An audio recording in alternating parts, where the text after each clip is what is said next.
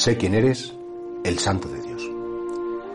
En la vida de Jesús hay muchos encuentros con el demonio, con el maligno. Sobre todo, por un lado directamente con el demonio, pero sobre todo a través de esas personas que estaban poseídas por el demonio y que el demonio les utilizaba para decir cosas. Y de hecho, en la escena que vamos a contemplar hoy, esa persona endemoniada le dice, sé quién eres, eres el santo de Dios. Y a Jesús, curiosamente, le molesta.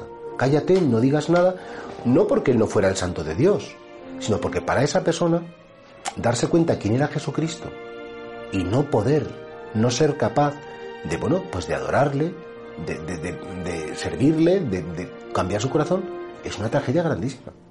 Los demonios saben quién es Jesucristo, claro que lo saben, pero no quieren hacer nada por, por seguirle, por servirle. Y cuánta gente, por desgracia, ha recibido una muy buena formación, gente que ha tenido muy claras las cosas y después al final, pues mira, porque me he liado, porque me he encontrado excusas, se han ido enfriando, enfriando, enfriando y saben lo que está bien, pero no quieren. Se han desanimado y claro, a Jesucristo se le da mucha pena e incluso esas personas que saben lo que está bien, que encima luego lo van diciendo, pues se ponen muy nerviosos. Jesucristo deja de decir lo que está bien y menos decir y más hacer. Os he comentado muchas veces un libro que me impactó mucho en su título que era La fe de los demonios. Los demonios, claro que todos saben que Dios existe, que Dios es amor, que Dios es misericordia.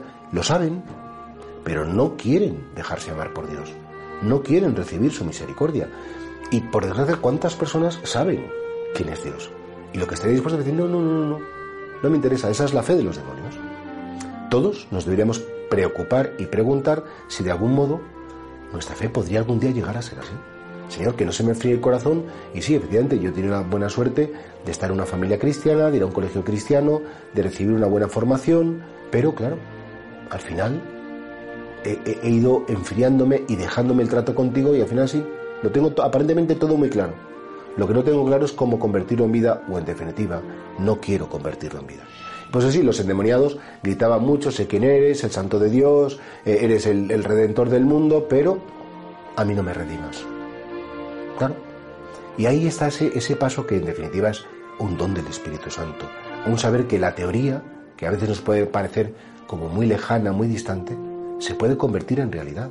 Que nosotros solos no lo vamos a hacer, pero que efectivamente Dios, Espíritu Santo, lo que quiere es que le demos permiso para entrar, que le demos permiso para mm, convertir esa teoría en práctica. De algún modo, mirando a María, ¿no?